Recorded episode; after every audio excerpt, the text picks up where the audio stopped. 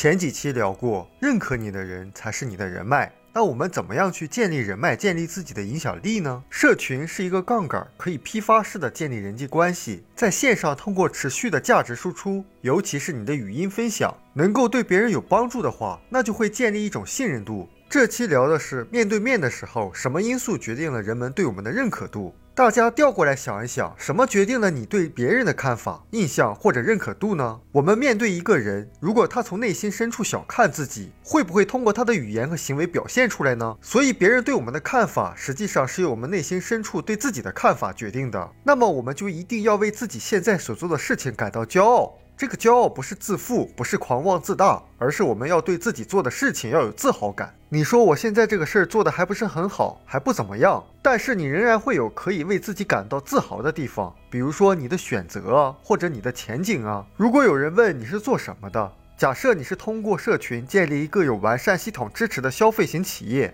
那你可以这样回答说：我就是做一个小生意。那别人听完以后会重视你吗？因为你已经告诉他们你并不值得被重视。所以我们要记住一个法则：首先要尊重你自己，要肯定你自己的价值。当然，也不是说你去吹嘘、去夸大，那样更不好。你可以用另外一种回答：你说我感到非常幸运呀。能够赶上社群这个风口，我在做自己的社群生意，会发现这两种回答最重要的是传递给别人，你是不是对自己正在做的事情感到自豪？你做的事情是不是有价值？那建立影响力的第二点。西方有一句谚语：“你就是你所穿的。”这就是一个人形象的重要性。美国有个形象大师，经过了二十六年对服装的研究，他得到了一个关于服装最简单的结论，那就是我们的着装影响着外界对待我们的态度。他通过实地实验，在各种不同场合用衣服做道具，他发现不同的服装能让你得到不同的待遇。穿着像个成功的人。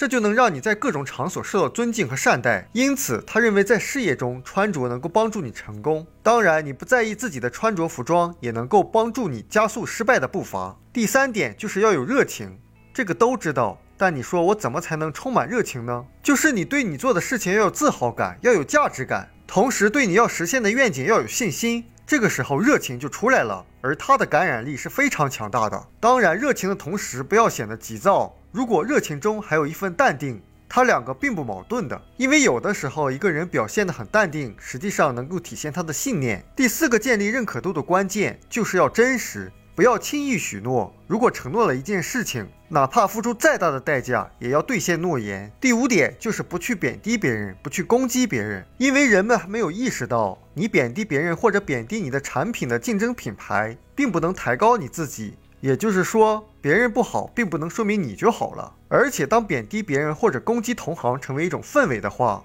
那就很难吸引更优秀的人来参与你的事业了。我们书友会希望用十五年时间带动一亿人读书，改变思维，思考致富，和一千个家庭共同实现财务自由。快来加入我们吧！